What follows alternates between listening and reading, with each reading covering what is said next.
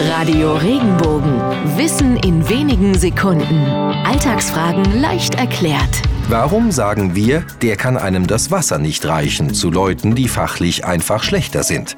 Da müssen wir zurück ins Mittelalter schauen. Zu der Zeit war Besteck nicht unbedingt üblich. Es wurde noch mit den Händen gegessen. Dafür gab es gerade bei den Reicheren und Adligen Tischdiener, die ihren Herren Schüsseln mit Wasser reichten, um sich die Hände damit wieder sauber zu machen.